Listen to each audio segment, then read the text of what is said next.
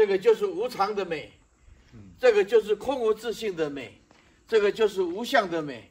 如果它有固定的相，它就没有新陈代谢；如果它有固定的相，就不会变漂亮。所以无常是美的，而，无无常因为空无自性，所以它才叫做健康。而这个整个宇宙因为无因为无性，没有实体性，所以它才能够健康的循环。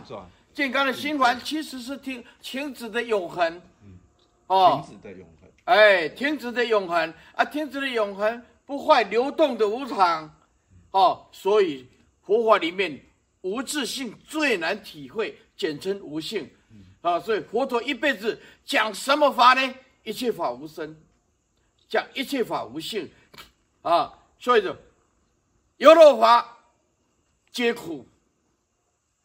有漏法皆苦，哦，那诸心法这是无常，言起法皆是空性，哎，诸行皆是无我，哎，诸法皆是无我，所以有漏皆苦，言起皆是性空，哎，诸行啊一定是生灭无常的，哎啊，诸法也得无我无我性。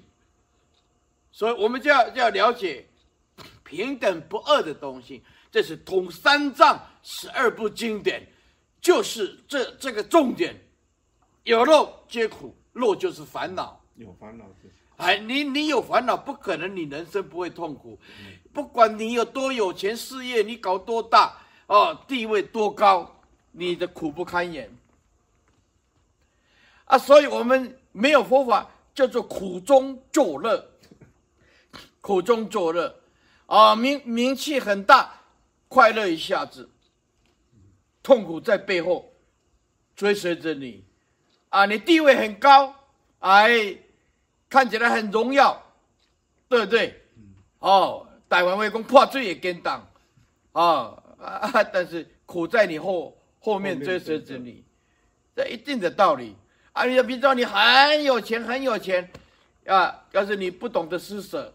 不懂得法，苦在后面追随着你，所以这个世间只有真理，有漏皆苦。哎，可是漏空无自性，都是超越，缘起都是性空，当下就超越。诸行无常，就叫做永恒空性，无自性嘛，对不对啊？那么诸法无我。